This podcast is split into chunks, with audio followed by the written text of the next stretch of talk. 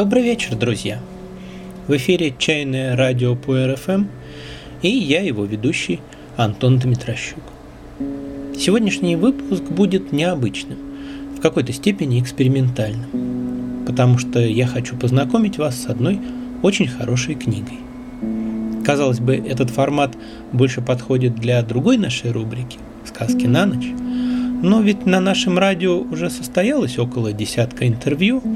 Вот рассматривайте и это как невозможное интервью. Невозможное, потому что человек, чьи слова вы сегодня услышите, жил больше ста лет назад. Какудза Окакура был японским ученым, выдающимся знатоком японской культуры, основателем и главой первой японской академии изобразительного искусства – а в конце жизни руководителем азиатского отделения Бостонского музея изящных искусств. Будучи патриотом Японии и более того Азии, он хотел, чтобы когда-нибудь страны Азии начали восприниматься западными державами как равноправные, заслуживающие уважения партнеры. Он мечтал, чтобы Восток и Запад услышали и поняли друг друга – и, будучи настоящим патриотом, он выступал против захватнической политики Японии по отношению к соседним странам. Книга, отрывки из которой я сегодня буду читать, век назад открыла западным читателям незнакомый и странный мир японской чайной культуры. Но кроме содержания, в ней важна и форма. Язык Окакуры очень красив и изящен. От него получаешь такое же удовольствие, как от великолепного тонкого фарфора. Я не уверен, что этот текст будет легко воспринять на слух. И в любом случае я буду очень рад, если вы заинтересуетесь и возьметесь прочесть эту небольшую книгу. Она так и называется. Книга чая.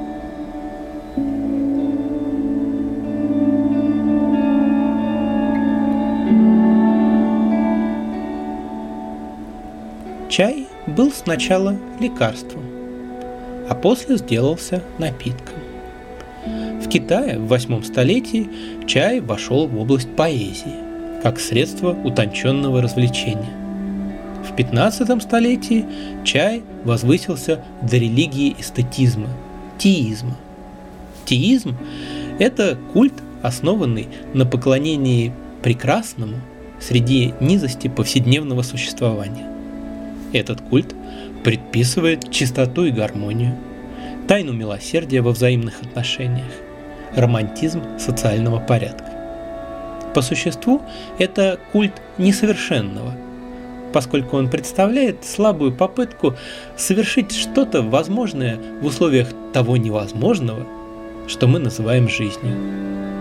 Философия чая – это не просто эстетизм в обычном значении слова – ибо она, соединяя в себе этику и религию, выражает наше представление о человеке в природе. Это гигиена, потому что она побуждает к чистоте. Это бережливость, потому что она учит находить комфорт в простом скорее, чем в сложном и дорогом. Это моральная геометрия, поскольку она определяет наше чувство меры по отношению к миру. Эта философия олицетворяет настоящий дух восточной демократии, делая всех своих приверженцев аристократами вкуса. Теизм проник и в элегантные будуары, и в жилища смиренных. Наши крестьяне научились расставлять цветы, и заурядный чернорабочий обращается с приветом к скалам и водам. В нашей обыденной речи мы говорим о человеке, что в нем совершенно нет чая – когда он нечувствителен к трагикомической стороне личной драмы. И мы говорим о неукротимом эстете, который, не обращая внимания на мирскую трагедию, бросается стремглав в весенний поток освобожденных эмоций, что в нем слишком много чая. Постороннего наблюдателя, быть может, удивит, что из-за пустяков поднимается такой шум. «Какая буря в чашке чая!» — скажет он. Но когда подумаешь, как в конечном счете мала чаша человеческого наслаждения, как часто она переливается через край слезами, как легко осушить ее до дна в нашей неутолимой жажде бесконечного. Мы не должны порицать себя за то, что мы сделали проблему из чайной чашки. До настоящего времени Восток и Запад действительно встречались лишь за чашкой чая. Это единственная азиатская церемония, которая пользуется всемирным уважением. Белый человек насмехался над нашей религией и нашими обычаями, но без колебания принял коричневый напиток. Теперь послеобеденный чай – это важная функция в западноевропейском обществе. Легкое постукивание подносов и блюдец, мягкий шелест женского гостеприимства, общий спрос относительно сахара и сливок дают вам знать, что культ чая установился вне всякого сомнения. Философская покорность гостя судьбе – ожидающий его в виде сомнительного варева, говорит о том, что в этом единственном отношении восточный дух восторжествовал. Есть утонченное очарование во вкусе чая, которое делает его неотразимым и способным стать предметом идеализации. Западные юмористы быстро научились смешивать аромат своей мысли с ароматом чая. Чай не бросает вызов, как вино – в нем нет самодовольства кофе, нет в нем и жеманной невинности какао. Теизм есть искусство внушать мысль о том, о чем не смеешь говорить. Это благородное побуждение осмеивать самого себя с тонким спокойствием. И оттого теизм – это воплощение юмора, улыбка философии.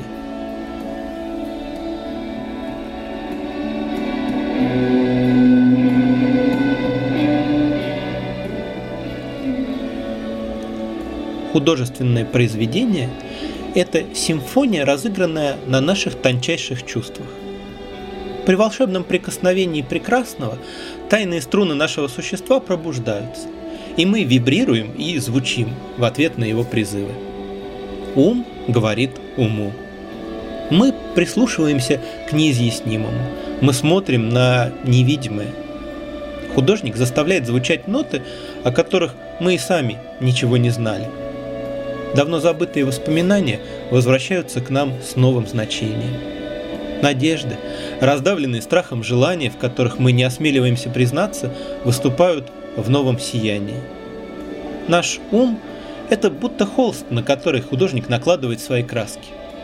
Их пигменты созданы из наших эмоций. Игра света и теней в них соткана из радости и печали. Художественное произведение – это мы сами – и мы же, как составная часть, входим в художественное произведение. Общение родственно настроенных умов, необходимое для понимания искусства, должно основываться на взаимных уступках. Зритель должен подготовляться к восприятию идеи художника, а художник – знать, как передать ее. Чайный мастер Кабори Эншью, который сам был дайме, завещал нам такие памятные слова – подходи к великому художественному произведению, как если бы ты подходил к великому владыке. Чтобы понимать художественное произведение, вы должны низко склониться перед ним и ждать, затаив дыхание, его самого мимолетного призыва. Чай – это произведение искусства. И он нуждается в руке мастера, чтобы выявить его благороднейшие качества. У нас есть хороший и плохой чай, как у нас есть хорошая и плохая живопись, главным образом последняя.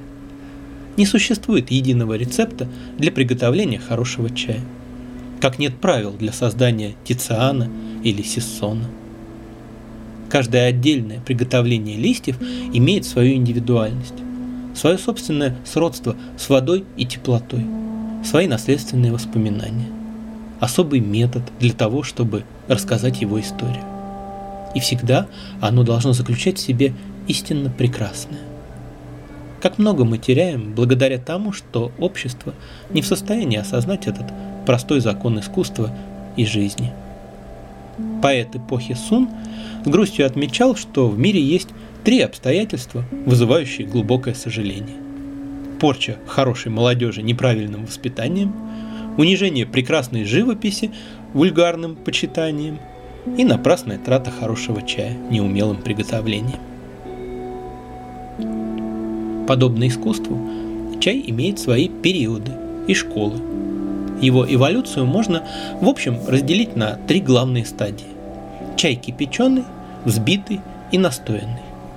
Наше поколение принадлежит к последней школе. Эти различные методы приготовления напитка показательны для духа того времени, когда они преобладали. Ведь наши бессознательные поступки постоянно выдают наши сокровенные мысли. Да и вся наша жизнь является их выражением. Плиточный чай, который кипятили, порошкообразный чай, который взбивали, и листовой чай, который настаивают, обозначают различные эмоциональные импульсы китайских династий Тан, Сун и Мин. И если бы мы чувствовали склонность заимствовать избитую терминологию классификации искусства, мы бы могли, соответственно, обозначить школы чая как классическую Тан, романтическую Сун и натуралистическую Мин –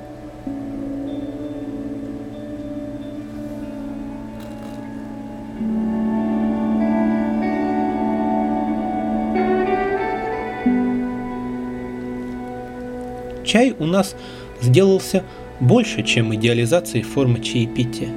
Он стал религией искусства жизни.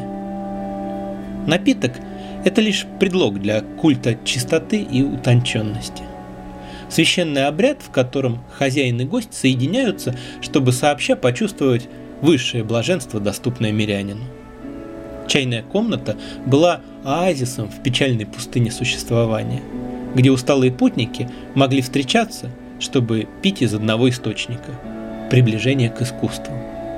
Вся церемония была драмой, импровизацией, сюжет которой сплетался вокруг чая, цветов и живописи. Ни одного резкого цвета, нарушающего общий тон комнаты, ни одного звука, расстраивающего ритм вещей, ни одного лишнего жеста, ни слова, чтобы разбить гармоническое единство окружающего. Все движения должны быть просты и естественны. Вот что было целью чайной церемонии. И странно то, что иногда это достигалось. Чайная комната абсолютно пуста, за исключением того немногого, что временно помещается в ней для удовлетворения самого аскетического вкуса.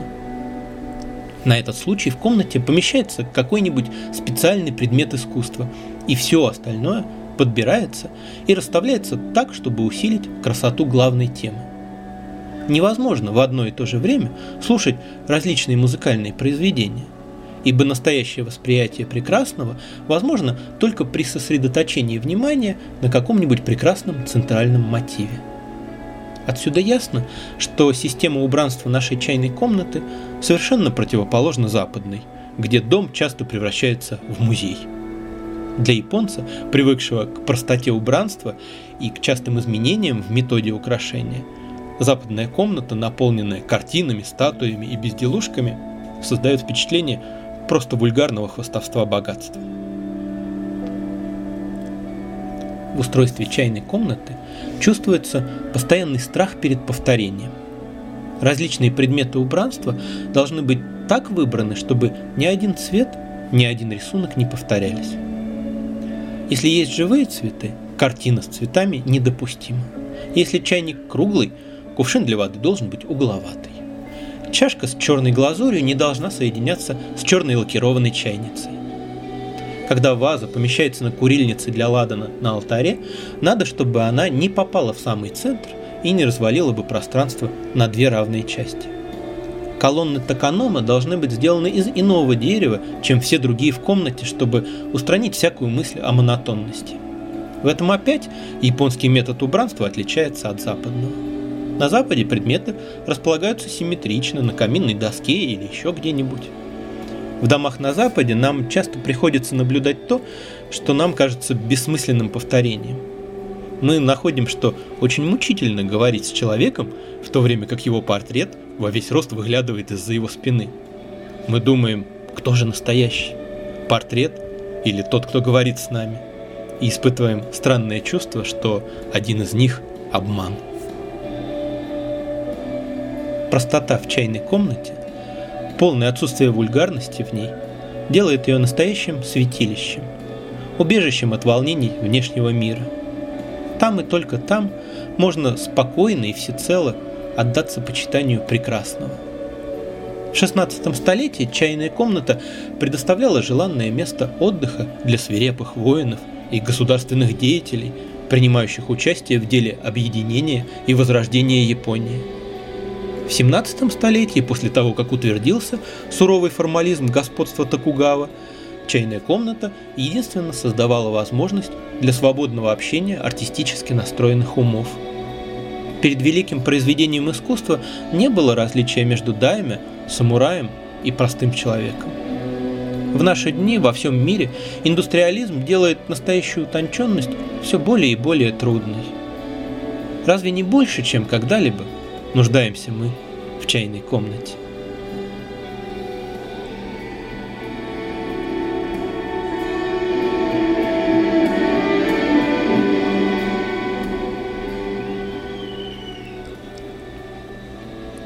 колеблющемся полумраке весенних сумерек, когда невнятные переливы птичьего щебетания раздавались среди ветвей, разве не казалось вам, что птицы говорят со своими друзьями о цветах? Несомненно, в человечестве любовь к цветам выросла одновременно с любовной поэзией. Что другое лучше, чем цветок, милый в бессознательности своей, благоуханный в своем молчании, может служить для нас прообразом распускающейся девственной души первобытный человек, когда он впервые поднес своей возлюбленной гирлянду цветов, тем самым возвысился над животными. Так, перейдя границу простой естественной необходимости, он становится человечным. Он вступил в область искусства, когда начал постигать неуловимую необходимость бесполезного. В радости и печали цветы – это наши постоянные друзья. С ними мы едины. Пьем, поем, танцуем и флиртуем. На крестинах и свадьбах всегда цветы. Даже умереть мы не смеем без них. Лилии с нами, когда мы молимся. Лотос, когда размышляем. Розы и хризантемы, когда собираемся в бой. Мы пытались даже говорить языком цветов. Как могли бы мы жить без них? Страшно даже подумать о мире без цветов. Какое утешение приносят они у постели больного – какой свет проливают во мглу усталой души. Их неясная нежность возрождает в нас веру в людей, так же как внимательный взгляд прекрасного ребенка пробуждает потерянные надежды. И когда нас положат в землю, они будут печалиться над нашей могилой. Давайте выпьем чаю.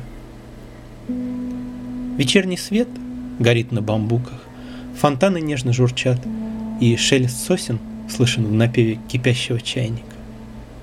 Будем мечтать о нирване и погрузимся в чарующую бессмысленность окружающего.